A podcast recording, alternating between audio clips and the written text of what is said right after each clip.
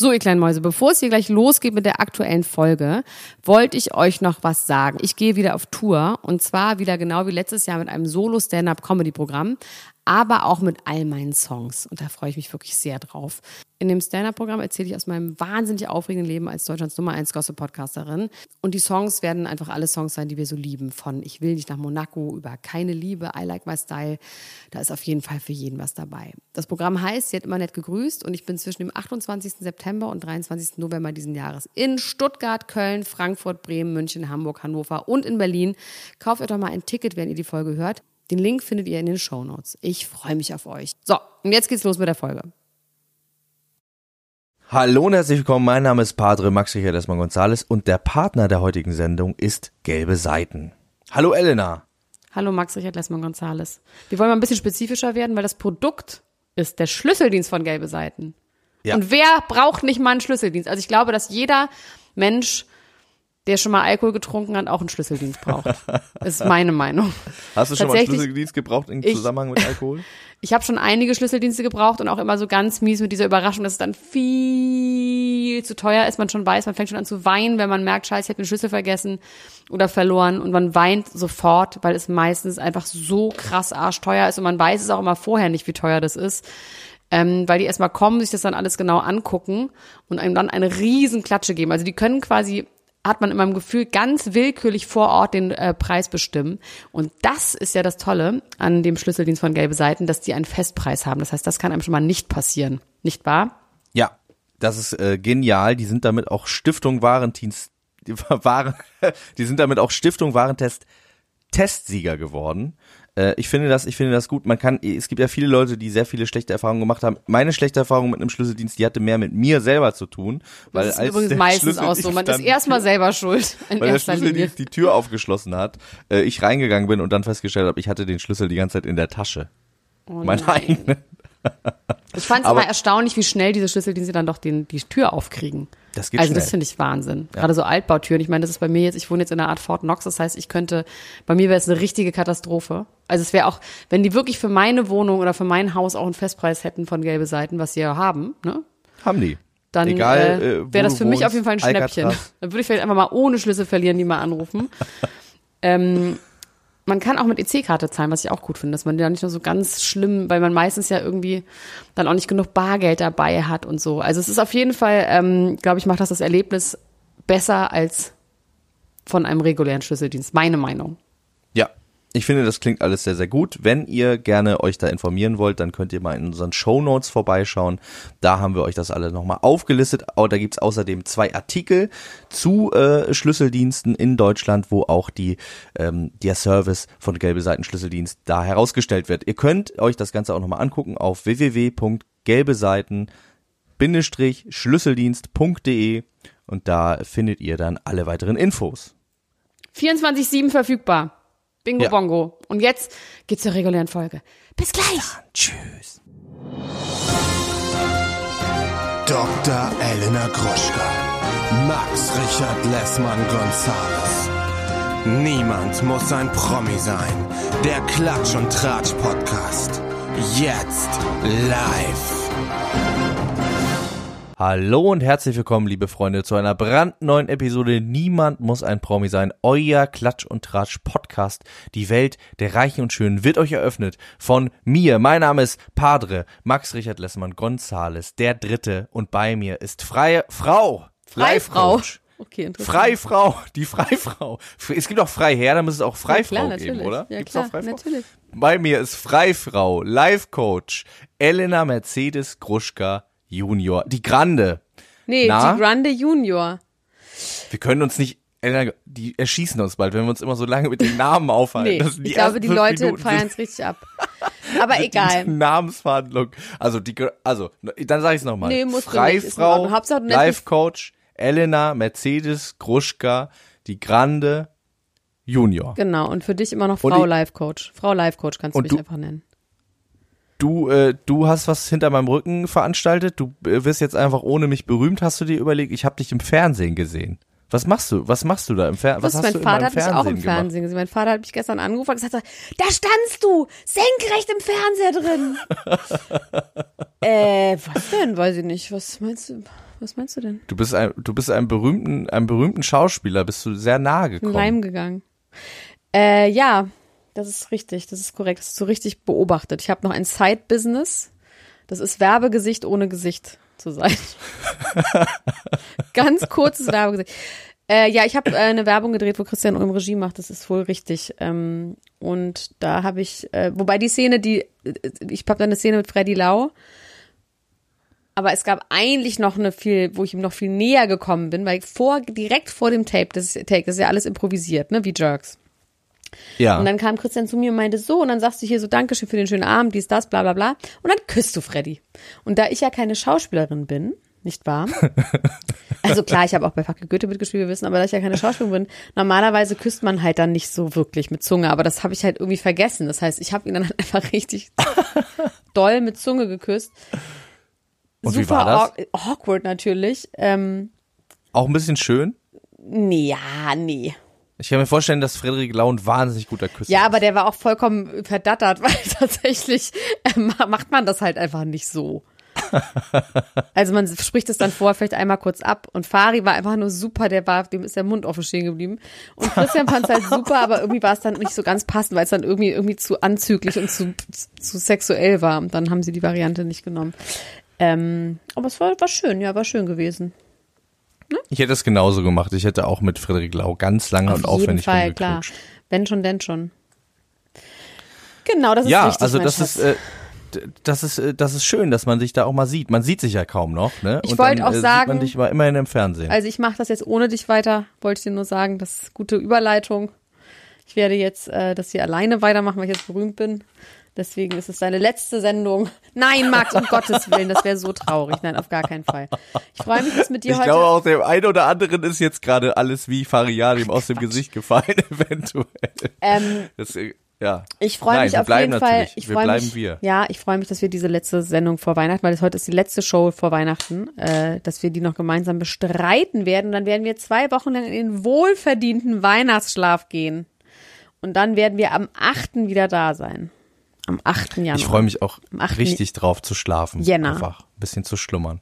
Und ich glaube aber auch, ich werde dich richtig doll vermissen. Aber damit wir mit einem Knall gehen, haben wir heute wirklich, also da haben sich die Promis überlegt, wir machen nochmal richtig einen los, Ja. damit die nochmal ein richtiges Spektakel abbrennen können mit ihrer letzten Folge im Jahr.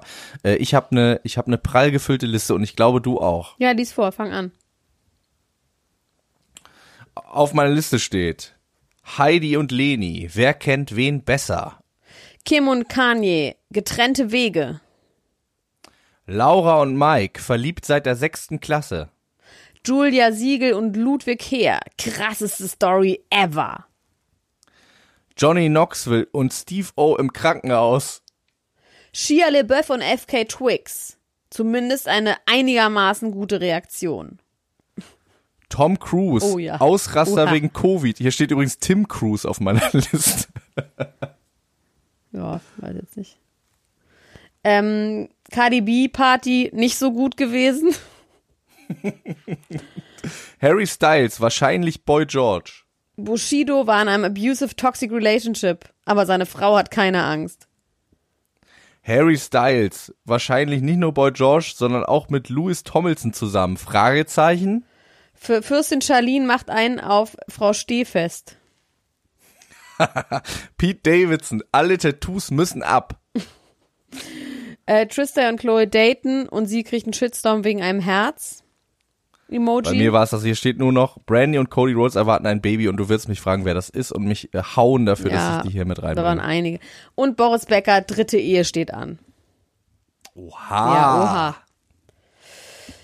Ah, Womit wollen wir anfangen? Hast du nicht irgendwas vergessen? Du hast was vergessen. Was habe ich vergessen? Das ist doch nicht dein Ernst. Was habe ich denn vergessen? das wichtigste Thema Was vergessen. denn? Was ist denn mit den Kennedys? Ach, Fluch der Kennedys, wieder einer tot. Aber es ist diese Woche keiner tot. Fluch der Kennedys, Wie jetzt? diesmal ist keiner tot. Das ist das Weihnachtswunder. Das, ist Weihnachtswunder der Kennedys. Miracle. Fluch der Kennedys, vielleicht ist es ist der Fluch der Kennedys aufgehoben, weil eine Woche ist schon keiner tot. Deswegen steht es bei mir zu Recht nicht auf der Liste. Finde ich auch gut. Ich wollte, äh, also wenn niemand tot ist, dann möchte ich auch auf gar keinen Fall das heraufbeschwören. Ich habe mich nur so dran gewöhnt. Ja, nee, weißt du? aber wenn ich keiner ein tot ist, ich mache das ja nur, wenn einer tot ist, ne? Aber es ist nicht schon wieder einer tot. Ja, das, äh, das finde ich gut. Womit wollen wir denn reinstarten in diese launige Sendung? Also ich finde tatsächlich, weil das bei mir auch als erstes in der Woche herangetragen wurde, ist Leni und Heidi. Weil ich habe dann noch was zu, und zwar alles über das Gerücht, dass Reinhold Beckmann der Vater von Leni ist. Ja, darüber möchte ich auch sprechen. Habe ich in der Gruppe gelesen. Ja, so witzig. Von so so geil von von einem Ultra, der hat dieses Gerücht in die Gruppe geschrieben, hat aber Johannes B. Kerner geschrieben anstatt Reinhold ja. Beckner. Hat auch nur gesagt so, er könnte sich auch nicht mehr, sie könnte sich auch nicht mehr genau erinnern, aber war da nicht mal was. Es war wirklich das hanebüsteste Gerücht, aber so funktioniert nun mal Klatsch und Tratsch und das finde ich einfach wahnsinnig witzig. Ich mochte das irgendwie. Also Leni und Heidi haben einen Vogue-Cover letzte Woche gehabt wo man das erste Mal so ein bisschen Lenis Gesicht revealed hat. Es war eine Face Revealing Party, wurde quasi gemacht. Nicht Gender Reveal, sondern Face ja. Reveal. Und Lenis Gesicht wurde der Öffentlichkeit präsentiert. Und dazu gibt es bei der Vogue, die machen natürlich immer ganz viel so Backstage-Footage, was sie dann filmen und bei YouTube hinstellen. Und da gibt es ein Interview mit Leni und Heidi, wo sie nebeneinander auf einem Stuhl sitzen und dann äh, werden sie gefragt, wer wen besser kennt. Dabei fällt als allererstes einmal auf, dass Leni nicht perfekt Deutsch spricht, was mir nicht so ganz klar war. Also sie spricht zwar Deutsch und Le Heidi ist dann darüber auch nicht so ganz glücklich und sagt, du hättest damals irgendwie besser aufpassen müssen. Eigentlich sprichst du besser, du bist jetzt so einfach aufgeregt. Aber sie hat tatsächlich doch eine amerikanische Akzent, ein Doll. So.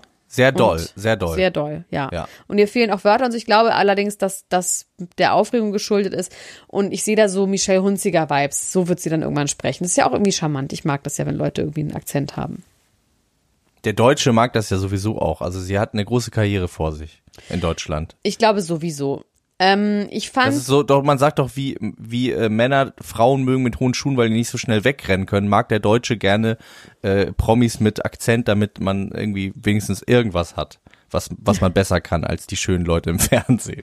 Okay, das ist eine ganz steile These, aber bitte.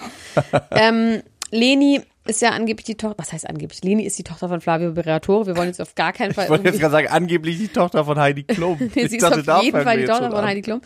Und es gibt ein Gerücht, aber ich möchte wirklich auch sagen, es ist wahrscheinlich nur ein Gerücht, ähm, weil wir es nicht wissen können und auf keinen Fall von Heidi Klum verklagt werden wollen. Deswegen, wir behaupten das nicht.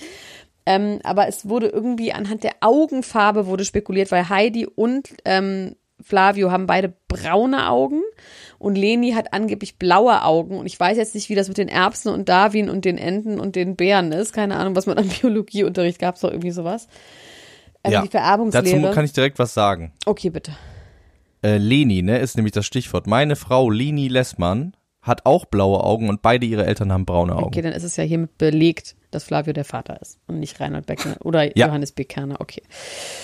Eventuell ist auch der Vater von meiner Frau der Vater von der anderen Leni. Könnte auch sein, weil er auch braune und dann Augen einfach hat. aus Mangel an Namen das andere Kind auch Leni genannt einfach.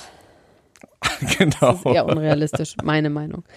Mhm, um es zu verdecken. Fall fand ich sie irgendwie ganz süß. Sie sagt dann auch so, ja, Mama ist so cringe und Mama ist irgendwie cringy. Ich fand Heidi Klum war irgendwie so ein bisschen auch wirklich auch cringy in diesem Zusammenhang schon wieder. Ja, die wirkt auf einmal echt oll, ne? Ja, also die wirkt so tantig. Ja, absolut. Ja. Komisch, ne? Also das ist vielleicht auch gemein, weil sie dann, aber ja, dieses Berufsjugendliche, keine Ahnung. Ich will eigentlich nicht über sowas lästern, weil ich das ganz, ganz, ganz, ganz bescheuert finde, wenn man das über Frauen sagt, in dem Alter, die ja nun wirklich auch noch nicht 100 ist, sondern die ist irgendwie Mitte 40. Das ist ja irgendwie auch noch wirklich kein Alter. Ähm, aber sie hatte irgendwie was Tantiges. Jetzt habe ich es gesagt. Ach, es gemein. ging ja auch darum, dass sie die Kleider alle ganz schrecklich findet, die Heidi hat. Das fand ich auch krass. Aber ah, das habe ich gar nicht mitbekommen. Da würde man sich doch was meinst du? Das habe ich nicht mitbekommen. Was hat sie gesagt? Habe ich irgendwie nicht geschlafen. Also da ging's, da, da ging's darum, ähm, welche Kleidungsstücke würdest du aus meinem Kleiderschrank entfernen, war die Frage. Und dann hat äh, Heidi aufgeschrieben, wahrscheinlich 80 Prozent aller Sachen und dann hat Leni gesagt, nee, 100 Prozent. Sie findet alles schrecklich, sie findet aber die Sachen von Tom irgendwie gut. Die würde sie gerne tragen, aber die von Heidi findet sie alle schrecklich. Und das muss, äh, das ja. muss man sich auch erstmal reinziehen als internationales Topmodel, dass man nur schreckliche ja. Klamotten hat. Von seiner Ja, irgendwie hat Leni sie an ein paar Stellen so ein bisschen doof aussehen lassen. Vielleicht war das auch der Grund. Auch, dass sie immer nur im Bett liegt mit Tom den ganzen Tag. Das muss man doch einfach auch als Tochter mit Mutter machen. Ich finde es fast schöner und normaler, wenn es so ist tatsächlich. Ich habe ein Gefühl, die haben irgendwie ein gesundes Verhältnis, wenn man seine Mutter irgendwie tantig und all und cringy findet. Findest du Leni Klum glammy Glamorous? Naja, Mhm. wir wissen doch alle, ich meine, ich bin mal gespannt, weil in Amerika sind dann auch mal diese ersten Auftritte von diesen Girls, da sind die immer noch so ein bisschen, haben noch so ein bisschen Babyspeck und sehen noch so ein bisschen, die ist ja 15 oder so, ne? Ist sie wirklich erst 15? 15 ist die. Okay, Ja, krass. 15 oder 16. Das heißt, da wird natürlich noch einiges passieren. Die wird natürlich noch mal diesen Sprung machen und dann wird sie auch ein bisschen, ja, die wird auf jeden Fall glammy sein. Also ich fand sie jetzt tatsächlich sehr Mädchen von nebenan, aber auf eine angenehme Art und Weise. Die ist jetzt nicht so super fein und ich glaube auch nicht, dass Heidi sie so zurecht operieren lässt wie Billy, äh, wie Billy, sie war ja schon wie, ähm, äh, Gigi und Bella Hadid, also wie die fürchterliche Yolanda Hadid, die dafür bietet zu essen und so. Ich glaube, Heidi ist da eine relativ entspannte Mutter und sagt einfach so, du, ne, also ich glaube, das wird nicht passieren, dass sie jetzt so Fox Eis bekommt und nie wieder Kuchen essen darf und so, um glammy zu werden. Ich glaube, die darf so sein, wie sie ist. Ich finde das Statement, was äh, Heidi Klum gepostet hat bei Instagram, hast du das gelesen? Das fand ich sehr rührend und sehr, Nein. sehr schön irgendwie. Äh, die hat dann dieses, dieses geht das? gepostet und hat dann dazu geschrieben, äh, dass sie so stolz auf sie ist. Aber das wirkte irgendwie äh, tatsächlich authentisch und auch nicht so, Ja. nicht so schrecklich Soccer Mom-artig, genau, sondern ähm, ja, es ging auch darum, dass sie irgendwie da gesagt hat, ich, also ich hätte mir jetzt nicht diesen Weg für dich ausgesucht, aber wenn du den Weg gerne gehen willst, unterstütze ich dich natürlich und das ist irgendwie ein guter Start jetzt mit dem Vogue. Glaube ich auch. Ding ich glaube so. auch, ich habe auch im Gefühl, dass Leni das wirklich selber will und ich finde auch mit 15, also das finde ich vollkommen in Ordnung. Irgendwie, die man so lange, wenn der unbedingt will und man steht selber in der Öffentlichkeit und ich finde, das ist alles in Ordnung unter den Maß, also quasi unter den ähm, Maßstäben, dass sie einfach Heidi Klum ist Ja. Und nicht irgendwer. Also es, äh, der Moment, also dieses ganze Video hat mir deswegen vielleicht auch ganz gut gefallen, weil äh, das diese Professionalität von Heidi Klum, die wir ja auch kennen, auch so ein bisschen aufgebrochen hat. Ja. finde ich. Also sie, sie war sehr professionell bis zu einem gewissen Grad. Es gab halt immer wieder so ein bisschen wie so eine Störung, dadurch, Ja, dass ja. jemand da ist, der irgendwie kein Medienprofi ist. Das, das hat irgendwie so was Erfrischendes. Ja. Ich muss aber sagen, ich fand, ich fand sie, und deswegen habe ich das jetzt auch so gefragt, ist es na klar, die ist ein 16-jähriges Mädchen, die war noch nie vor äh, in der Ja. Öffentlichkeit. Ich fand sie echt relativ lahm. Also Ja. ich fand äh, bei so einem Reveal-Video, wo man dann irgendwie erzählt, okay, was geht so ab, ähm, Face Reveal, ähm, ja, also es kam jetzt irgendwie nichts Oh, du Bahnbrechendes bist ja raus, heute außer ganz Heidi schön Bett biestig. Max, dass du so ein 15-jähriges Mädchen jetzt dafür schämt, dass sie nicht glammy genug ist. Wow, das ist ja steil. Das ist ja wirklich scharf. Ich fand das ist, also ich fand, wenn es nicht die Tochter von Heidi Klum wäre, dann hätte natürlich jeder Mensch gesagt, wer ist dieses langweilige Mädchen, ich interessiere mich nicht für sie. Wow, krass, Alterchen. Gut, gefällt mir. Würde ich jetzt mal so sagen. Also jetzt auch no hate. Man muss mit 16 Jahren auch nicht wahnsinnig interessant sein und aufs Vogue-Cover. Also finde ich jetzt auch. erst 15, glaube ich, auch noch. Nee, sech, ich habe gerade Ach so, gegoogelt, okay. 16 ist sie. Ähm, also niemand muss ein Promi sein, niemand muss aufs Vogue-Cover, schon gar nicht mit 16. Und dann könnte man ein Ähm, bisschen und ich finde- spicy sein, wenn man dann dahin kommt. Und wenn man es nicht ist, kann man jetzt auch schon mit 16 geschämt werden von Max Richard. Genau, und dann kann man vielleicht auch warten und sagen, okay, ich, ich äh, überlege noch nochmal, wer ab. bin ich eigentlich, was will ich eigentlich sein, was ist eigentlich mein Thing? Äh, Gerade wenn es darum geht, sich zu emanzipieren von Heidi Klum und zu sagen, ich bin aber eine eigene äh, Person, ähm, dann in so einem Video so aufzutreten und wirklich echt lasch Oha, zu sein. Max, oha. Der Juror. Ja. Ich, ich, ich finde, also ich finde, dass ähm, Heidi sagt zwar, das war der perfekte Aufschlag. Ich finde nicht. Ich finde, wenn man da so ein riesen Ding draus macht und ihr Gesicht äh, nicht zeigt, dann hätte man auch noch zwei Jahre warten können und äh, warten können, bis, wie Heidi Klum ja selber sagt, was ihr immer so wichtig ist bei äh, Germany's Next Topmodel, da ein bisschen Personality entsteht, weil die habe ich äh, da nicht gesehen. Okay, Max das Ich habe leider heute kein Foto für Leni Klum. Okay, nicht schlecht. Ähm, ja, damit können wir das auch abschließen, finde ich. Also ich möchte Also jetzt ganz no kurz. hate, ne? Aber ja, ja, bla bla. Just saying. ähm, ich möchte gerne, und ich hoffe, du hast ähm, recherchiert, wie ich es dir jetzt so aus- aufgegeben habe. Julia Siegel und Ludwig her. Ja, ich habe darüber gelesen. Ich habe darüber gelesen und ich kann dir jetzt schon sagen, ich habe es nicht verstanden. Ich habe wirklich mehrere Artikel zur Dekops. Ja, also ich erzähl's, wirklich, Max, ja, ganz kurz. Wollen wir mal ganz Du kurz. bist der Arzt von uns Ja, beiden. Max, lass uns mal bitte jetzt von Anfang anfangen, nicht so durcheinander. Ich sage jetzt erstmal, was überhaupt die Geschichte ist. Also, Julia Siegel und Ludwig Heer, bekannt aus Funk und Fernsehen und aus der aktuellen Temptation Island VIP-Staffel. Es war die ganze Zeit immer nicht so klar, bleiben sie zusammen oder nicht? Wird Julia weiterhin irgendwie diese Art Rolle Frau sein, äh, Ro- Rolle Frau spielen? Wird Ludwig Heer sich bessern? Und man hat jetzt die ganze Zeit irgendwie gewartet, dass sie wieder zusammen auftauchen. Und jetzt sind sie zusammen wieder aufgetaucht, allerdings auf eine Art und Weise, im wahrsten Sinne des Wortes aufgetaucht. Sie sind anders aufgetaucht, als man zu hätte. schnell aufgetaucht. Zu schnell aufgetaucht. Nee, nicht. Sie sind quasi anders aufgetaucht, als sie hätten, als es äh, sinnvoll gewesen wäre. Und zwar, die waren zusammen auf den Malediven. Julia Siegel hat auch die ganze Zeit, während Temptation Island VIP noch lief, von dort gepostet. Und es sah immer so aus, als wäre sie alleine. Aber da war schon klar, nein, der kann ja irgendwo hinter, hinter der Palme sitzen. Ähm, oder eben tauchen gehen. Und Ludwig Heer war tauchen. Der ist ein erfahrener Taucher, taucht irgendwie seit sieben, acht Jahren. Und ähm, war bei einem Tauchgang, wo sie nicht dabei war, in 30 Meter Tiefe. Und ist hat einen Fehler begangen. Und ich hatte jetzt gehofft, dass Max Richard Lessmann dazu recherchiert hat, aber ich habe es auch selber nicht so genau verstanden. Und ist ähm, zu schnell aufgetaucht. Das heißt, der Druckausgleich in dieser Tiefe ist, hat dann nicht mehr stattgefunden. Man muss dann, glaube ich, sehr langsam über einen langen Zeitraum auftauchen und muss immer Ja. Pause machen oder was auch immer, weil sonst der Körper den Druck, der eben durch diese 30 Druckausgleich Meter machen, Wassermassen auf einem lastet, quasi der Körper den Druck sonst irgendwie den Druckausgleich nicht macht. Und man daraufhin dass die Dekompressionskrankheit, aka Taucherkrankheit bekommt, die mir, wo mir nicht klar war, dass das so schlimm war. Und Julia Siegel hat das Ganze dokumentiert, was ich überhaupt nicht schlimm finde, tatsächlich. Also wenn man das mitmacht und sie hat gesagt, sie hat das für die Versicherung gemacht, aber ich kann das verstehen. Sie hat ja nicht sofort draufgehalten, als der wiederbelebt wurde. Also im Laufe der Zeit hat sie immer mal wieder gefilmt bei sehr, sehr langen, zum Beispiel Überfahrten, ähm, wo sie in ein anderes Krankenhaus, also von, ein, von diesen ja auf in den Malediven auf so, einem, so einer Insel in einem Resort gewesen, die hatten keine Dekompressionskammer, die haben dann irgendwie sieben, acht Stunden telefoniert, haben versucht, den irgendwo unterzubringen, haben dann eine Insel gefunden, die aber irgendwie sechs Stunden weit weg ist, dann haben sie ein Militärboot organisiert, haben ihn dann mit diesem Militärboot dahin transportiert, weil er wirklich gar nichts mehr konnte, also der war wirklich Gemüse, der war eine Mischung zwischen Kotzen und ohnmächtig sein. Konnte nichts mehr sehen, konnte nichts mehr hören. Also diese Taucherkrankheit, echt die krass. geht aufs Gehirn oder auf was geht die, Also das, was ich recherchiert Max? habe, ist, dass sich quasi äh, Gasblasen im Blut bilden. Und diese Gasblasen, die dann im Blut sind, die betreffen dann auch alle inneren Organe, weil das Blut ja da durchläuft. Und dadurch kannst du dann tatsächlich sterben, weil sich diese, diese Gasbläschen mies, dann ey. ablagern im Herz, in der Lunge, in der Leber und eben auch im Gehirn. Und, Und äh, das ähm, kann dann, er wird äh, dann, Bumm machen. in, er wird dann über diese, er wird dann mehrere Stunden lang transportiert mit diesem Militärboot und das filmt sie immer mal wieder. Und ich finde das echt in Ordnung. Wie findest du das, dass sie das filmt? Ich, ich weiß nicht ganz genau, was ich gemacht hätte. Ähm, Das ist ja egal. du sie- musst es ja nicht selber Ja, gemacht ich, haben. ich Ich, versuche mich so, ich versuche mich so rein zu versetzen.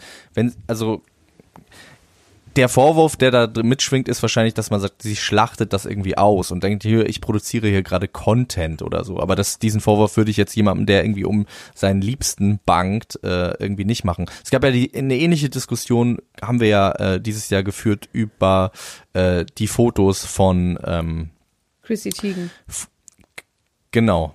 Wo es aber auch darum ging, dass sie das gemacht hat zur Verarbeitung. Und ich glaube, manchmal sind diese Momente dann so unwirklich für einen, dass man, dass man äh, so etwas braucht und dass einem Ich das finde vor allem, ich meine ganz im Ernst, ich würde das auf gar keinen Fall machen, aber ich würde auch nicht mit meinem Mann in Temptation Island VIP gehen und ähm, wäre auch nicht DJ auf der Hütten. Also ich finde, jemand, der sein gesamtes Leben ausschlachtet bei, also ich sage sag dieses bescheuerte Wort ausschlachtet, aber sein ganzes Leben dokumentiert bei Instagram. Warum, das ist quasi der Normalzustand. Das ist nicht mein Normalzustand und auch nicht dein Normalzustand. Aber für sie ist es der Normalzustand, alles zu dokumentieren und zu filmen. Warum sollte sie das nicht filmen? Also ich finde, dieses, das ist quasi so, ich kann es nicht nachvollziehen, aber dass sie das macht, ist doch vollkommen in Ordnung, weil für sie, es gehört halt zu ihrem Leben dazu, sich die ganze Zeit zu filmen. Das ist halt ganz normal. Ja, und ihm geht's ja jetzt auch gut, ne? Ich gehe auch davon aus, dass sie das nicht irgendwie öffentlich geteilt hätte, wenn er jetzt Nein. gestorben Aber ich wäre. erzähle kurz die Geschichte chronologisch weiter. Also er kommt dann in diese, in dieses Tauchresort, was sechs Stunden weit weg war. Und kommt dann in diese Dekompressionskammer, wo nochmal Tauchgänge simuliert werden. Ich habe das auch nicht verstanden, wo der Körper dann quasi im Nachhinein. Ich habe es nicht verstanden, wie das funktioniert, Max. Hast du das verstanden? Also ich habe das so verstanden, dass quasi der Druck der verschiedenen Wasserschichten so simuliert wird auf den Körper. Und äh, dass man quasi der Druck dann langsam abnimmt. Dass also du quasi, wenn du Druck dann wieder aufbaut. den Druck wieder aufbaust, dass du dann also quasi wieder, ich sag mal in Anführungsstrichen, normal bist, weil du dann wieder unter dem Druck bist, wie ich check's nicht. Also ich äh, jetzt so auf ganz blöd habe ich mir das so vorgestellt, dass quasi diese unter diesem großen Druck sich diese Blasen wie so auflösen Ja, okay, und wenn man dann verstehe. ganz langsam Ah, okay, hochgeht, verstehe. bilden sich halt keine neuen Blasen. Okay, das heißt, erstmal wird wieder dieser, dieser Zustand wie unter Wasser hergestellt, wo du dann wieder normal funktionierst, in Anführungsstrichen. Ja. Und jedes Ja. Mal, wenn er aus dieser Kammer, also er konnte nicht alleine laufen, er konnte, er sah wirklich aus wie ein schwer behinderter Mann. Also er konnte nicht laufen, er konnte nicht reden, er konnte gar nichts. Und er hat dann mehrere dieser Tauchgänge gemacht und sie hat ihn dabei begleitet. Ich fand's Wahnsinn, wie gute Laune er hatte dabei. Also der hat ja wirklich überhaupt nicht gelitten oder irgendwie geheult oder der war ja absolut zuversichtlich und bingo-bongo-mäßig gelaunt. Oder? Und hat das irgendwie mit Humor Ja, ich hatte auch nicht gesehen. das Gefühl. Also vor allem, weil Es sie ist, ihn, äh, war das Humor oder war er sich einfach nicht bewusst darüber, was gerade mit ihm Doch, passiert? ich glaube schon. Also keine Ahnung. Also, also auf jeden Fall hat sie ja gesagt, erst nach einer Woche konnten die sagen, wahrscheinlich wird alles wieder gut. Ja. Das ist schon heftig. Also ich fand es auch heftig. Er konnte nicht laufen, nicht sprechen. Irgendwann ist er dann so am Strand spazieren gegangen, ist die ganze Zeit, also wie wahnsinnig besoffen, einfach die ganze Zeit so fast umgefallen. Konnte auch nicht essen. Sie, also irgendwie, keine Ahnung. Wahrscheinlich hat sie das jetzt sehr, sehr eng zusammengebracht und wir können nächsten Sommer die große Hochzeit bei RTL gucken. Also davon gehe ich mir jetzt so einfach mal aus. Aber kann irgendjemand uns bitte in, in zehn Sätzen diese scheiß Dekompressionskrankheit und die Kammer erklären? Wobei du hast ja eigentlich schon Wir erklärt. brauchen einen Einspieler. Wir brauchen einen Einspieler von einem Tauchlehrer oder einer Tauchlehrerin, die uns das jetzt hier erklärt, wie das alles funktioniert. Ähm, ich, ich finde das natürlich echt äh, ganz schön krass und wie du schon gesagt hast, das ist wahrscheinlich echt eine krasse Bonding-Experience und vielleicht, wenn es ihm jetzt wirklich gut geht, äh, und da nichts bleiben, keine bleibenden Schäden bleiben, dann hat das Universum das vielleicht auch so sich gedacht und dachte so, nachdem ihr diesen Quatsch da gemacht habt mit Temptation Island, muss ich, um eure Beziehung zu stärken, muss ich jetzt noch mal was anderes mir überlegen, äh, um das wieder gerade zu biegen. Und äh, ich glaube, wenn man um einen Menschen so eine Angst hat und so nah daran ist, dass, dass man den verliert, ähm, Ich habe hab Dann werden noch Gefühl mal ganz andere ich Emotionen habe ein. Gefühl gehabt, dass Julia, dass die die ganze Zeit einfach, die liebt den ganz doll und will mit dem zusammen sein Ja. und hat ja auch so bei der bei dem Wiedersehen bei Temptation Island VIP hat sie ja so ganz kurz gefragt, kommt da jetzt nichts mehr, wo sie ja noch in der, sie hat ja noch mal in der einen in einem Interview gesagt, dass was sie sich alles wünscht von ihm und ich glaube, das traut sie gar nicht ihm zu sagen. Deswegen wollte sie, dass es in dem Interview gesagt hat, dass sie gestreichelt werden will, dass sie mehr auf. Ich will ein Vorspiel, hat sie gesagt. Das fand ich schon wirklich ganz schön hart. Ich will gestreichelt werden und ein Vorspiel. Ich fand das vor allem deswegen hart, weil das irgendwie echt auch ein ganz schönes Downgrade von dem war, was sie eigentlich wollte und was sie eigentlich für eine äh, Epiphany hatte. Aber Aber, bis- darüber ja. werden wir nochmal on Detail bei- bei Steady genau. sprechen. Genau. Ähm, erstmal finde ich gut, dass es Ludwig, äh, aber die, jetzt geht's ihm doch wieder Ja, gut, die haben oder? bei RTL exklusiv ein Interview gegeben. verstanden? Also dem geht's auf jeden Fall, es ist immer noch, also verbesserungswürdig, aber er kann reden, er kann laufen, er kann tanzen, also es ist alles, es wird wieder. Und das ist ja auch alles, was er können muss, um Ja. im Fernsehen erfolgreich zu Na, sein. kochen. Ne? Stimmt, kochen, ja. Aber das tut er ja nicht. Für sie Nee, zumindest. nie. Ähm, äh, hier, wo wir bei Paaren sind, da möchte ich noch mal ganz kurz einhaken und ähm, äh, mit dem Paar äh, weitermachen, was mich zum Strahlen zum Oh, mich sogar bringt. auch. Dich auch, oder? Ja. Mike Heiter und seine Laura haben ein Video veröffentlicht auf YouTube, wo sie über ihre Liebe sprechen. Sie sitzen vor einer äh, goldenen Wand dabei. Ist es, meinst du, das ist eine Wohnung, in der die da sind? Haben wir so eine goldene Wand in der Wohnung? Ah, weiß man nicht. Oder ist es ein, vielleicht ist es auch ein Friseursalon. Äh, das könnte auch sein. Laura ist ja äh, Friseurin ähm, und da sprechen sie dann über ihre Beziehung. Und das Tolle daran ist, die beiden kennen sich schon total ewig und das hat natürlich bei mir einen Softspot getroffen, weil ähm, ich meine Frau ja auch schon seit der fünften Klasse kenne und das hat mich mich natürlich irgendwie total aufgewühlt, dieses, diese süße Geschichte von, ah, er, war, er fand sie schon immer gut. Und sie ist so. zwei Jahre älter gewesen. Er war in der Ja. sechsten, sie in der achten.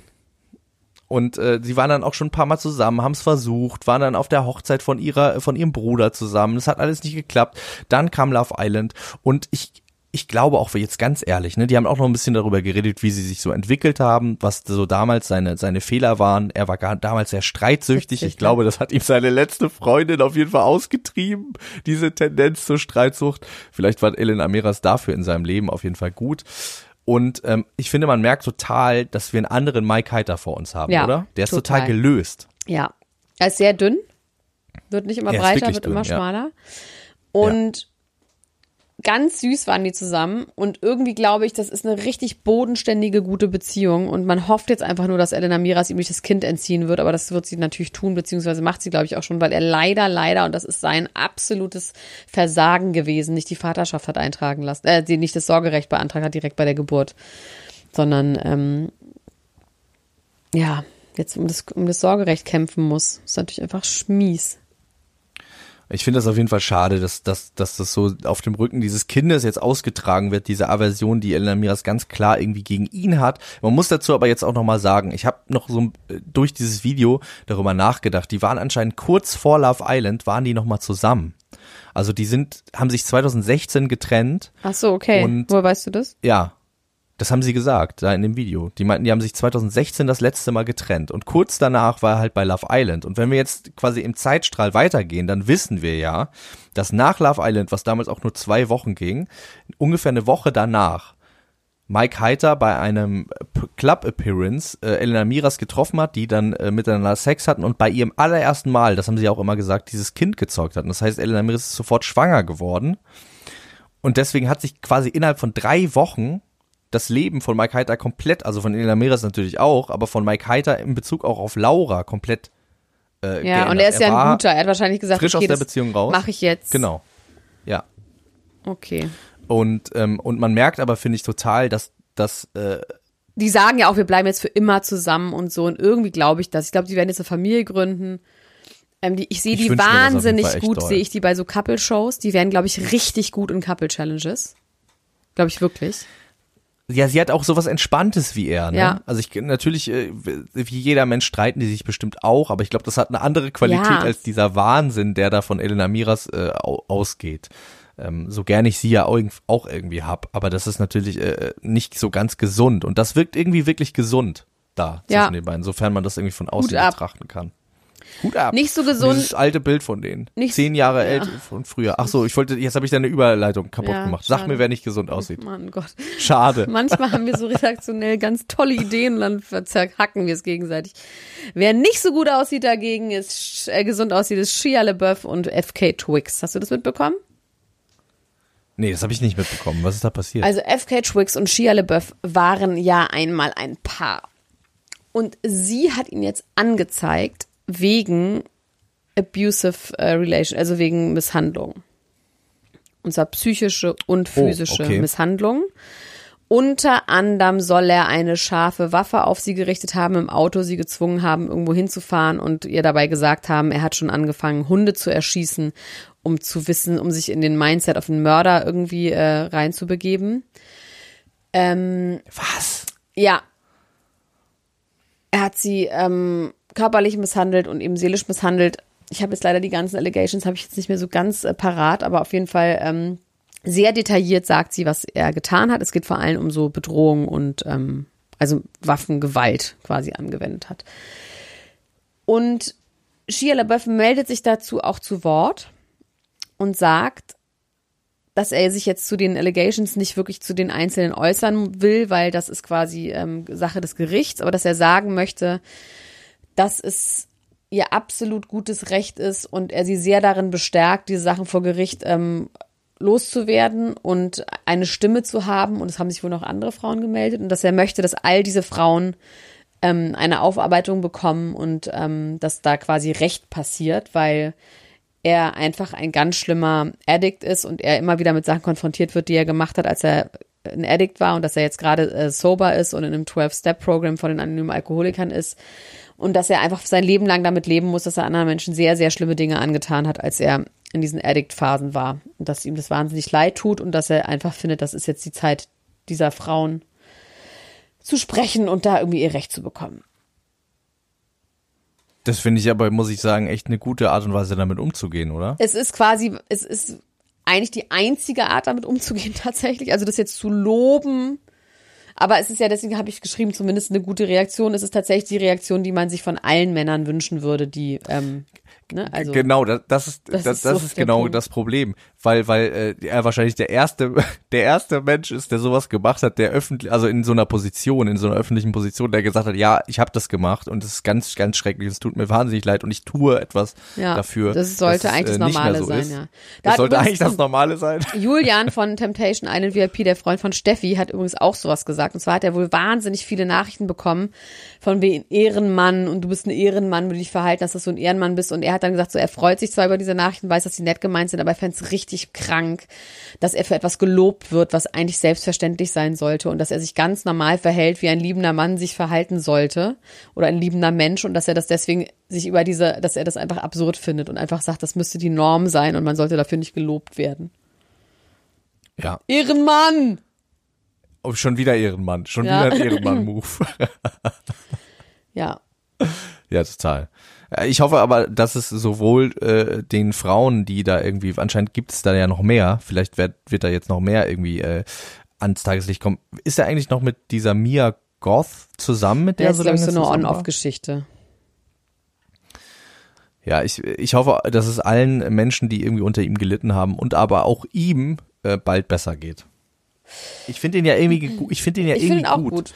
Du, aber es ist ja die Sache mit Addicts, wenn die wirklich so zwei Seiten haben, dann ist es ja, es gibt ja beide Seiten, die nebeneinander parallel existieren. Also ich kenne auch Leute, die drogen- und alkoholabhängig sind, die einfach asozial sind, wenn sie dann halt gerade in der abhängigen Phase sind. Das ist halt eine Krankheit. Es ist eine psychische Krankheit. Und es gibt halt beides. Auch äh, äh, Menobin übrigens auch. Aber da reden wir auch nochmal gesondert drüber. Miep. Ah, jetzt kommt erstmal ein bisschen Werbung. Ihr seid in der Mitte dieses Podcasts angelangt und damit bei einem besonderen Public Service Announcement, mit dem ich auch als äh, Seelsorger, der ich ja bin, euch gerne helfen möchte. Natürlich nicht persönlich, ich habe keine Zeit, ne? ihr wisst ja, wie es ist, aber es gibt die Möglichkeit, äh, mit dieser folgenden App, die ich euch vorstellen möchte, in verschiedenen Lebenslagen Hilfe zu bekommen. Die Rede ist von Blinkist. Blinkist ist eine App, die über 3000 Sachbücher zusammenfasst und diese Kernaussagen könnt ihr euch entweder anhören oder ihr könnt sie lesen. Das dauert dann ungefähr so eine Viertelstunde und ihr könnt den ganzen Inhalt von so einem ganzen dicken Buch in dieser Viertelstunde in euch aufsaugen. Und das kann euch helfen. Ich habe zum Beispiel da äh, gestern erst liegend auf einer Akupressurmatte, so mache ich das nämlich immer, da lege ich mich so hin, da liege ich 20 Minuten drauf und da passt so ein Blink natürlich perfekt rein. Ich habe mir da äh, jetzt von Eckart Tolle angehört, war auch ganz gut. Ich habe versucht, mehr im Jetzt zu sein. Die Akupressurmatte hat ihr Übriges getan. Es hat ganz gut funktioniert und äh, ja, das könnt ihr hören, genauso wie, wie gesagt, 3000 andere Sachbücher. Es kommen jede Woche 40 neue dazu. Da gibt es in den verschiedensten Kategorien Ratgeber. Ähm, man kann sich wirklich äh, da mal durchfühlen und gucken, was für Themen einen interessieren. Und äh, da wird niemand enttäuscht sein, denke ich. Also ich habe zu allem, was mich irgendwie so interessiert, da was gefunden. Wer gerne etwas tiefer gehen möchte, wenn 15 Minuten nicht ausreichen, der findet auf Blinkist jetzt auch Hörbücher in voller Länge. Das Tolle daran ist, wenn ihr jetzt auf blinkist.de slash promi geht, dann bekommt ihr 25% Rabatt auf das Jahresabo. Wenn ihr vorher nochmal gucken wollt, wie das überhaupt ist, dann könnt ihr das natürlich sieben Tage vorher kostenlos testen. Ich wiederhole nochmal, Blinkist wird geschrieben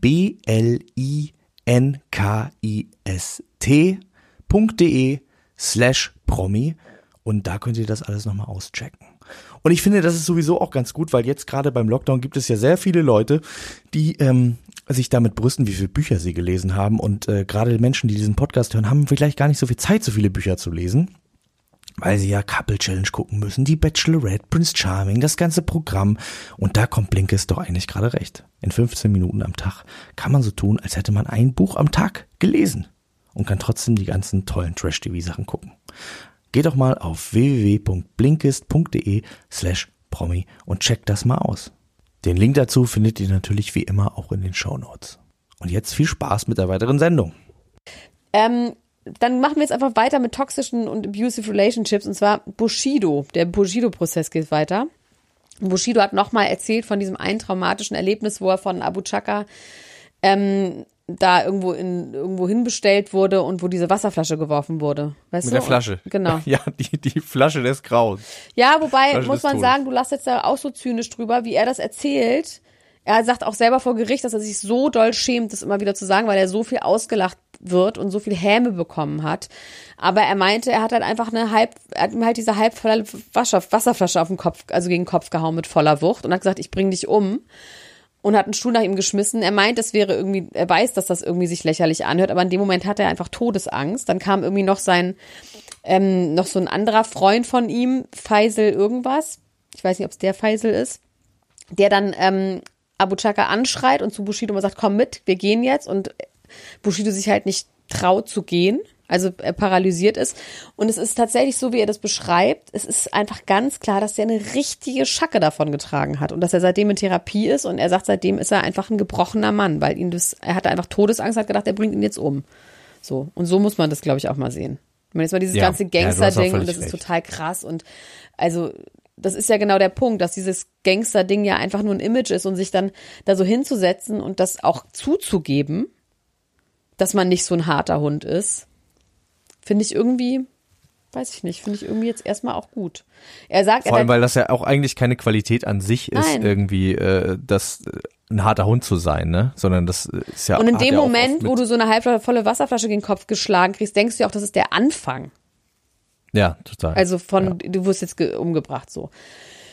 Ähm, er sagt dann auch, dass er daraufhin ist er nach Hause gekommen, war halt fix und fertig, ist seitdem ein gebrochener Mann, meinte er, und seine Frau hätte dann halt gesagt, okay, wir müssen jetzt handeln. Sie hat überhaupt keine Angst vor Abu Chaka, sagt er. Ich habe Todesangst und meine Frau hat gar keine Angst. korrekt. Äh, Und hat ihn dann irgendwie äh, in den Urlaub geschickt. Er war dann irgendwie in Kenia und danach irgendwie in Thailand und hat dann, dann haben sie sich nochmal mit Abu Chaka getroffen. Und sie hat ihn wohl ziemlich outgecallt und irgendwann geht sie raus und dann sagt Abu Chaka auch, wieso hast du ihr denn gesagt, dass ich dich geschlagen habe? Das stimmt doch nicht. Und dann sagt er auch, ja, das stimmt nicht. Und diese Aufnahmen gibt's wohl bei der Polizei, weil Abu Chaka hat das aufgenommen mit seinem Handy und sagt quasi, ich habe ihn gar nicht geschlagen. Und Bushido sagt halt, ja, ich habe halt gelogen. Ich habe halt gelogen, weil ich einfach, das war, und das ist ja bei abusive relationships, deswegen ist es quasi ein klassischer abusive relationship zwischen Mann und Frau, dass ja auch Frauen, im, also habe ich jetzt mal so auf die Ferne analysiert, weil ich auch an Hayden Panettiere denken musste, die ja hinterher immer gesagt hat, ach, es war gar nicht so schlimm und er hat mich gar nicht geschlagen und so, dass es auch Teil dessen ist, denjenigen hinterher immer wieder Ja. in Schutz zu nehmen und zu sagen, das stimmt doch gar nicht so. Deswegen, ich finde es schon sehr, sehr interessant und das von einem unserer Gangster-Rapper, ich weiß, ich finde es auf jeden Fall irgendwie spektakulär. Ich finde das auch total spannend und ich hoffe auch, dass wir irgendwann nochmal wirklich ein Tell It All äh, Buch äh, bekommen oder eine Tell It All Dokumentation, die wirklich noch ein bisschen tiefer geht. Vielleicht auch erst glaube, in 20, 30 Jahren. Ja, dann müsste aber Abu Chaka ja auch auspacken. Weil beide Seiten. Beid, Also die beide Tell It Seiten All wichtig geht ja. nur in diesem Raum, wenn Wenn irgendjemand. All tells. ja. Also sonst wird das nicht funktionieren. Ich weiß nicht, ob der da dran Interesse hat. Wahrscheinlich eher nicht.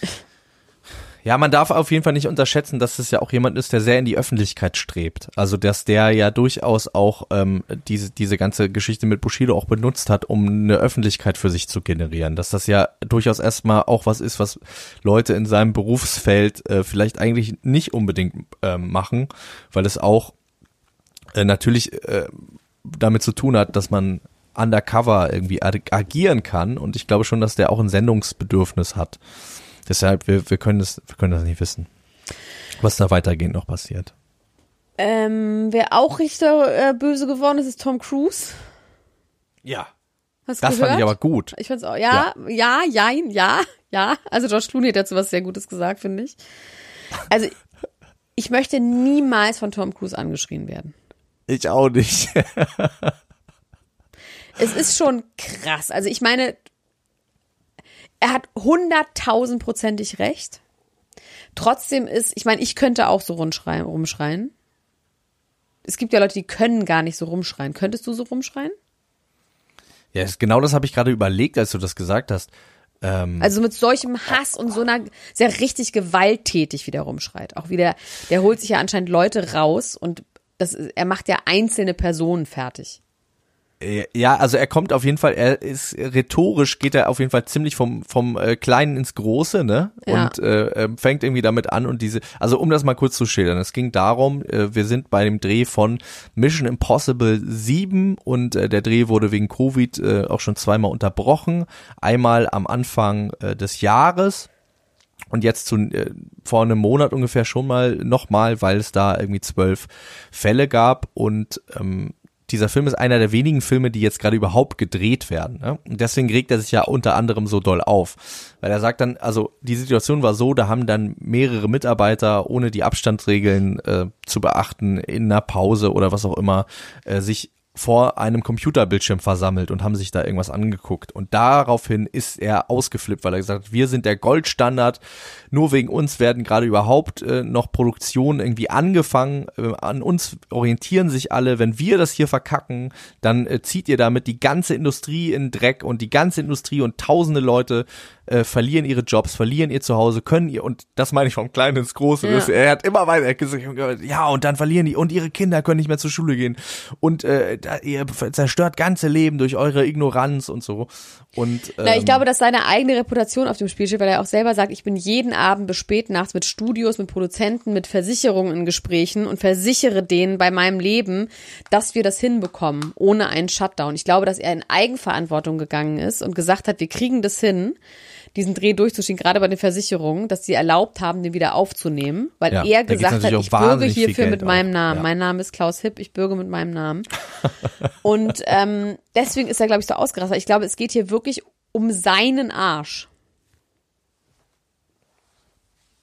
was würde denn passieren? Meinst du, die Versicherungen würden ihn dann haftbar machen dafür? Nur jetzt die zahlen dann halt einfach nicht. Das heißt, die Ja. haftbar machen. Wenn er der Produzent ist, dann ist er sowieso, also dann hat, ist er so, sowieso derjenige, der die Verantwortung trägt, weil er ist nicht nur Schauspieler, sondern auch Produzent bei diesem Projekt Mission Impossible und ähm, die, die zahlt die Versicherung halt einfach nicht. Und wenn du so einen Stillstand hast von sowas, das geht dann sehr schnell in sehr, sehr hohe Millionenbeträge. Meinst du, dass eventuell, wenn wir das jetzt so hören, das auch ein absichtlicher Leak war? Weiß ich nicht. Also weil wenn ich wenn ich mir jetzt überlege, dass er äh, quasi jede Nacht unterwegs ist und die, mit diesen Leuten die ganze Zeit redet, ne, und denen sagt, ich meine das ernst, wir ziehen das hier durch und ich mach bin streng und so weiter und so fort, dann ist es doch eigentlich das Schlauste, was du publicity-mäßig machen kannst, so einen Rant zu veröffentlichen. Naja, aber es heißt um ja auch, es hat nichts zeigen, nimmt gebracht. es Also es heißt ja auch vorher, ähm, anscheinend hast du keine Macht, dass diese Leute machen es ja trotzdem anscheinend.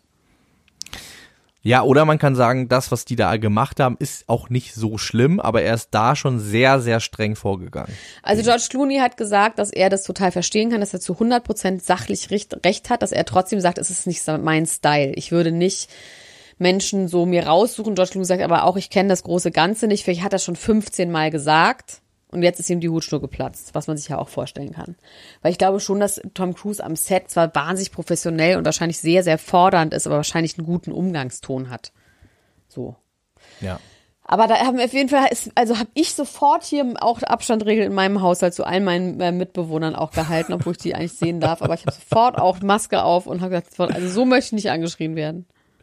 Ja, alle Leute, die Probleme damit haben, äh, sich an diese Regeln zu halten, könnten sich das ja einfach mal aufs Handy ziehen, Oh Gott, so als mal vor, die Audiofile und das so Querdenker. in der Bahn hören. Die Querdenker müssen einfach nur einmal, oh, das ist ja so geil, so eine Querdenker-Demo irgendwo in Leipzig und dann kommt Tom Cruise und schreit die Leute an.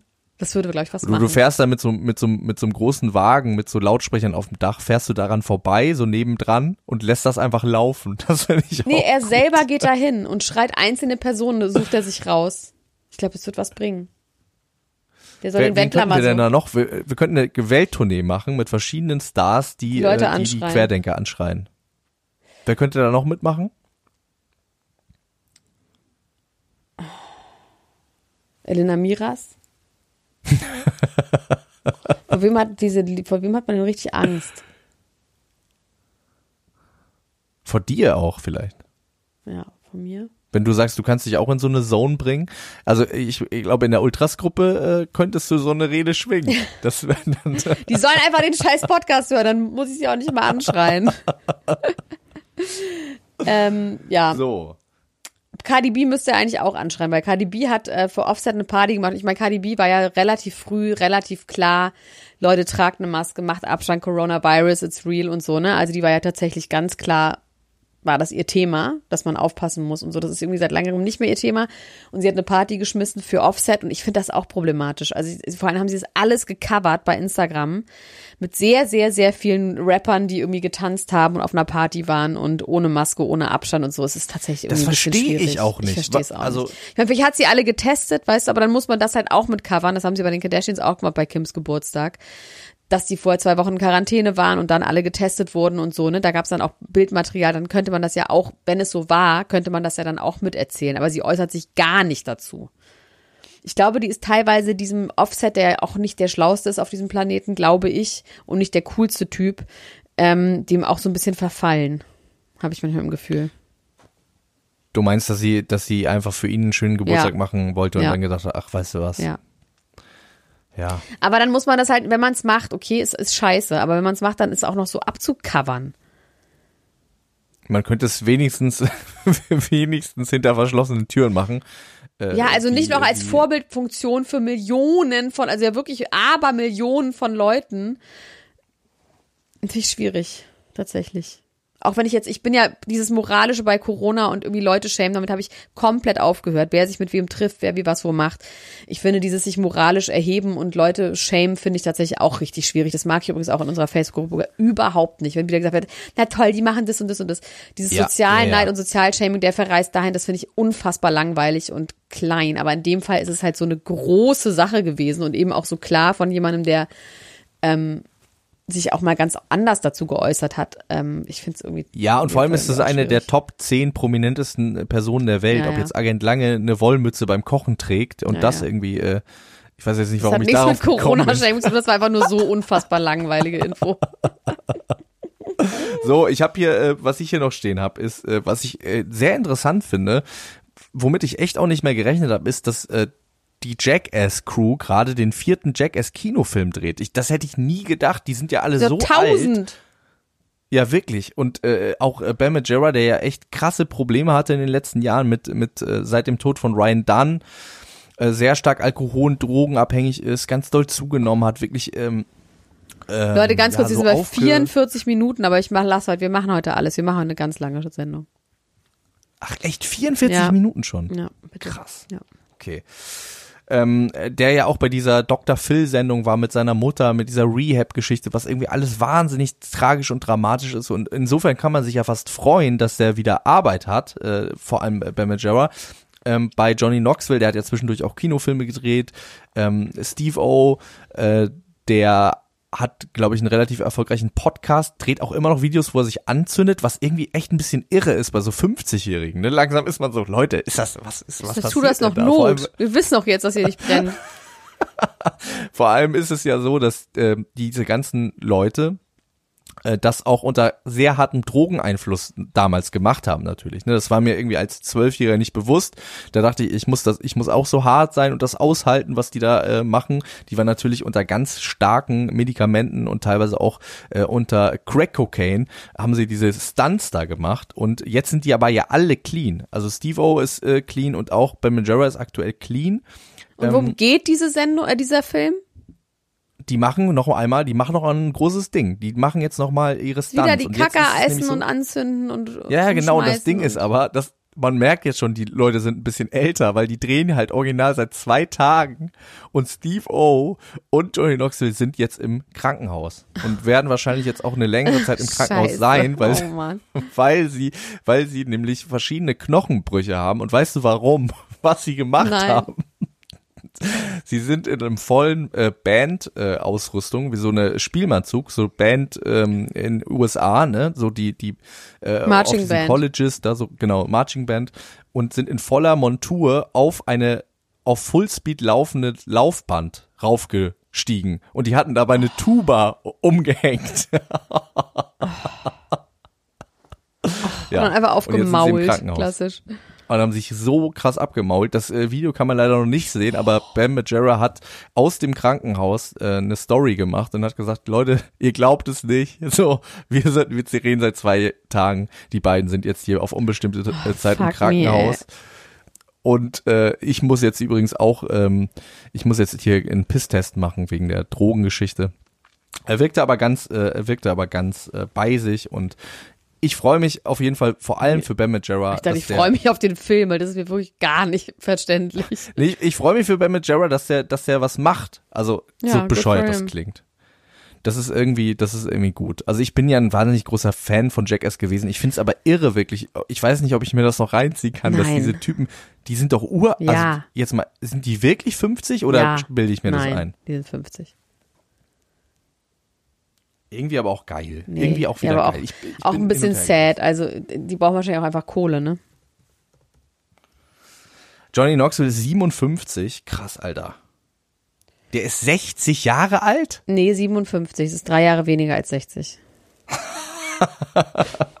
Ja, okay. Ich bin gespannt, wie dieser Film wird. Ich werde mir den auf jeden Fall angucken, trotzdem. Kannst du mir erzählen, wie er war? Ich werde ihn auf gar keinen Das Fall. erzähle ich dir. So, jetzt ganz kurz die Kardashians. Also es gibt zwei Dinge über die Kardashians. Zwar einmal, und bitte erinnere mich dich an meine Worte, als vor drei Monaten gesagt wurde, die Kardashians hören jetzt auf mit Keeping Up with the Kardashians und sie hören auf und es gibt das große Ende bei I. Und alle waren so traurig, wo ich gesagt habe, Leute, ihr glaubt doch nicht im Ernst, dass die aufhören. Erinnerst du dich daran bitte? Sag einfach ja. Ja. Ich Ähm, erinnere mich daran. Und jetzt hat Chris Jenner heute revealed, dass sie einen riesen Multi-Year und Multi-International Contract unterschrieben haben mit Hulu, aka Disney, wo sie einfach nochmal richtig krass Content produzieren werden, bis sie sterben werden. Und ähm, dazu kommt noch, dass die letzte Staffel, die bei E läuft, im äh, eher early 2021 passieren wird. Das heißt, 2021 wird es noch eine letzte Staffel geben von Keeping Up with the Kardashians.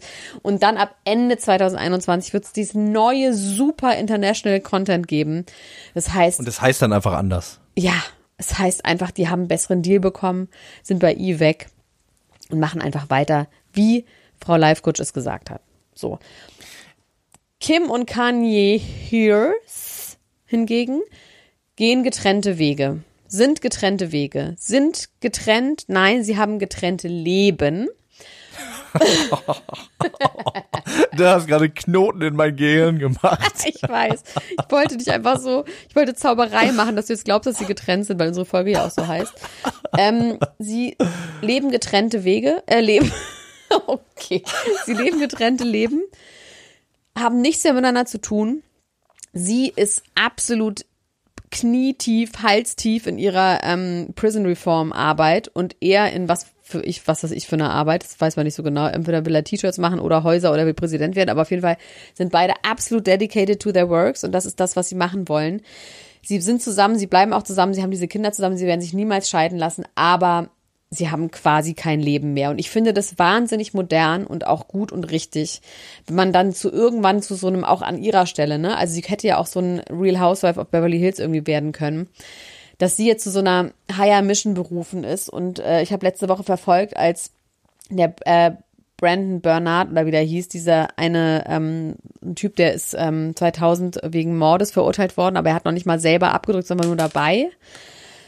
Und der wurde hingerichtet letzte Woche und sie hat bis zur letzten Sekunde versucht, ähm, ähm, ihn begnadigen zu lassen. Und sie hat dann immer getwittert, in einem Tag ist die Hinrichtung, in sechs Stunden ist die Hinrichtung. Dann hat sie gesagt, dass sie nochmal mit ihm telefoniert hat, was sie besprochen haben. Und es ist so tragisch und es ist so schlimm. Und sie sagt halt, also sie erzählt es quasi alles, wie das abläuft, wie er dann nochmal kurz vorher mit ihr telefoniert und sagt, ich habe jetzt eine Valium bekommen, weil ich irgendwie so, ähm, weil ich Platzangst habe und Angst habe vor dem Stuhl und so. Und wie sie halt zusammenbricht und heult und so. Und ich finde das schon wahnsinnig toll. Und ich glaube, die hat da, das ist jetzt einfach ihr Ding. Und ich glaube, das Letzte, was der gerade wichtig ist, ist eine neue Liebe anzufangen, sondern das ist jetzt halt ihre Liebe. Und ich finde es schon sehr modern und sehr feministisch und sehr gut. So.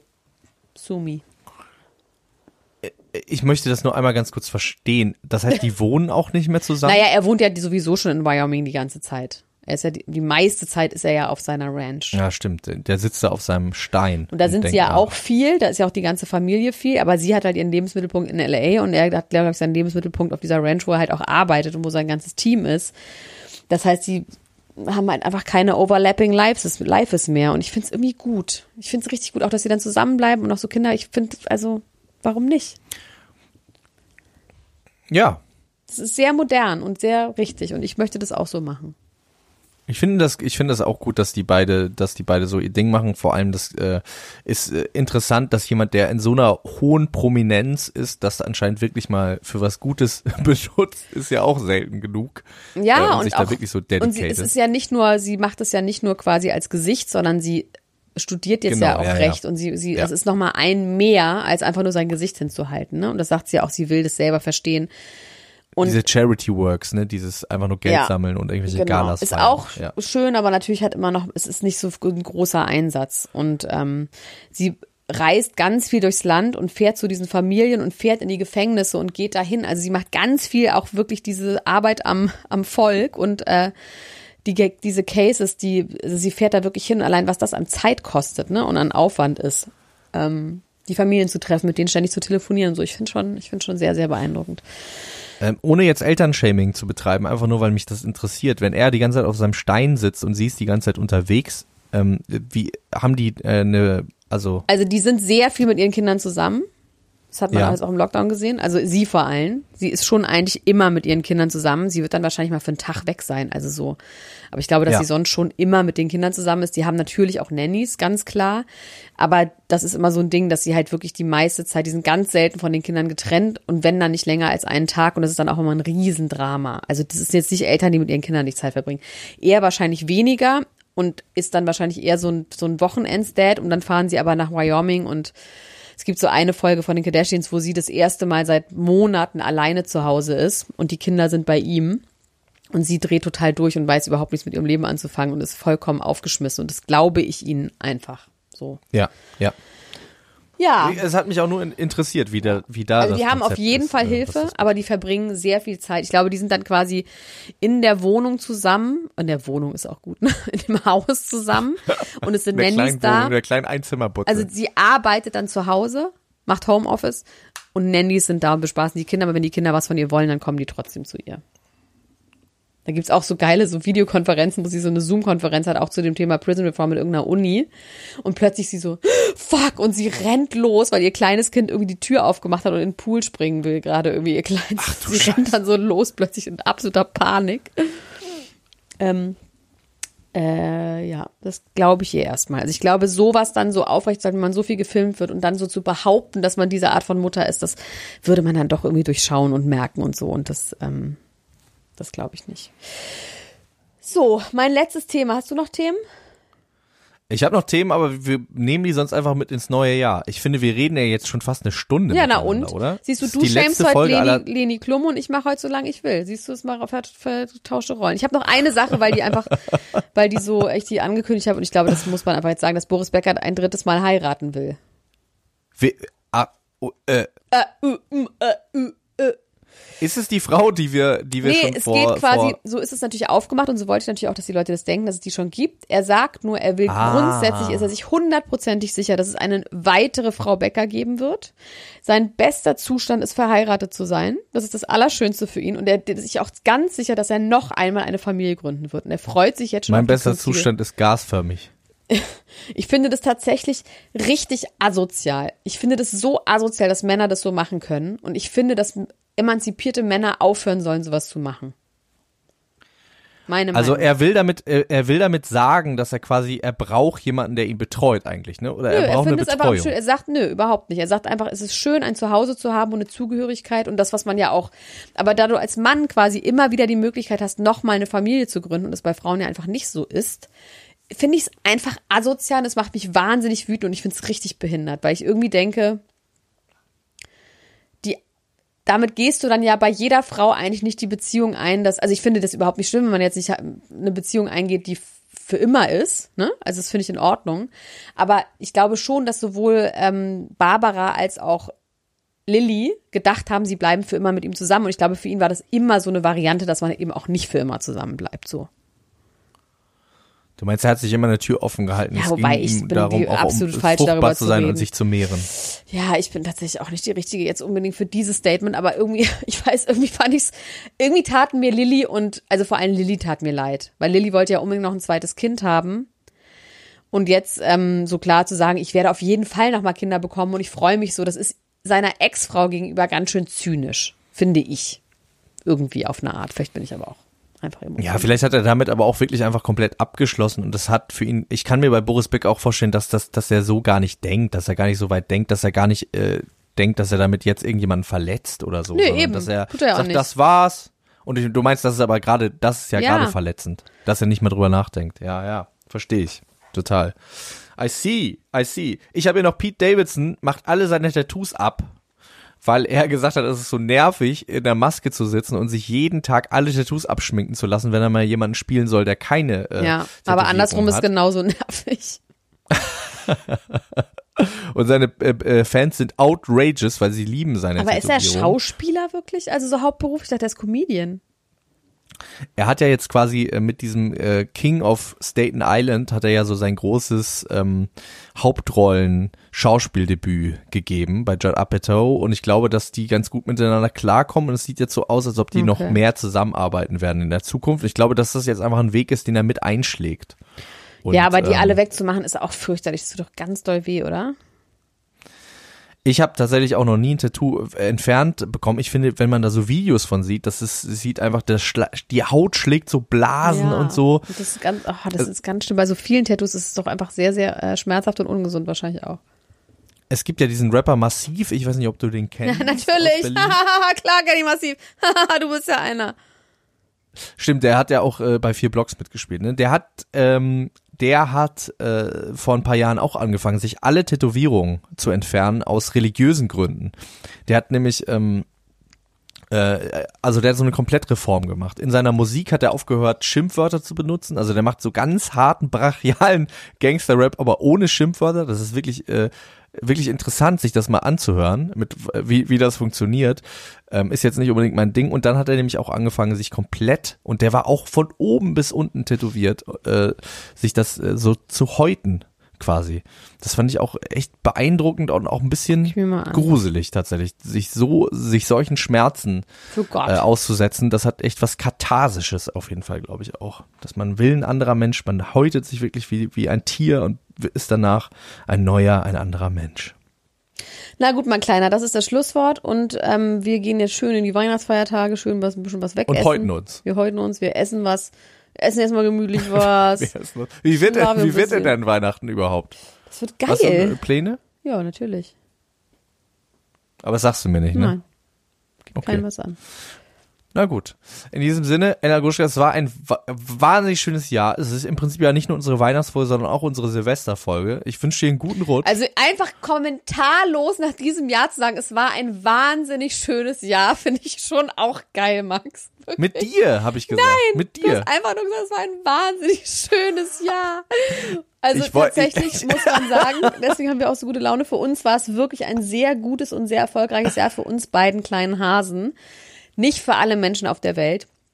Aber war für das uns. wirklich nicht gemeint. Ich wollte eigentlich nur sagen, ich fand's schön Ich fand's auch schön. So. Ich find's gut. Ich wollte es nur nicht so stehen lassen. Es war ein ganz tolles Jahr, sondern ist auch für richtig. Es ist- Und ich möchte das auch einfach recht. ganz klar sagen. Wir hatten einfach Glück. Ähm, die Krise packt einen ja immer da, wo man gerade ist. Und irgendwie hat die uns in einem Moment gepackt, wo sie uns jetzt nicht so viel Schaden zufügen konnte. Ähm, deswegen haben wir einfach sehr, sehr großes Glück gehabt. Ich habe dich auch lieb, ne? Und es wird noch ein ganz schönes Jahr nächstes Jahr. Dann wird's nämlich für alle richtig schön, ab irgendwann. Und ähm, wir sprechen uns bald wieder. Wir sprechen uns sowieso noch, weil wir eine Folge für Steady noch aufnehmen müssen, wo ich über Schönheitsoperationen rede, die ich an mir selber durchführen werde und getan habe schon. Und die an mir eventuell dir auch auch. durchgeführt werden Genau. müssten.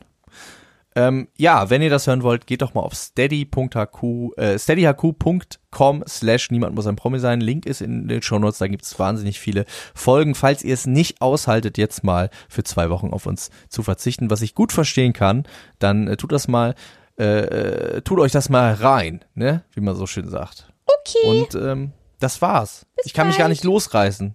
ich mich schon. Das war's jetzt. 2020. Bis dann. Ciao, ciao, ciao, ciao, ciao, ciao. Das war Niemand muss ein Promi sein. Der Klatsch und Tratsch Podcast mit Dr. Elena Gruschka und Max Richard Lessmann Gonzales.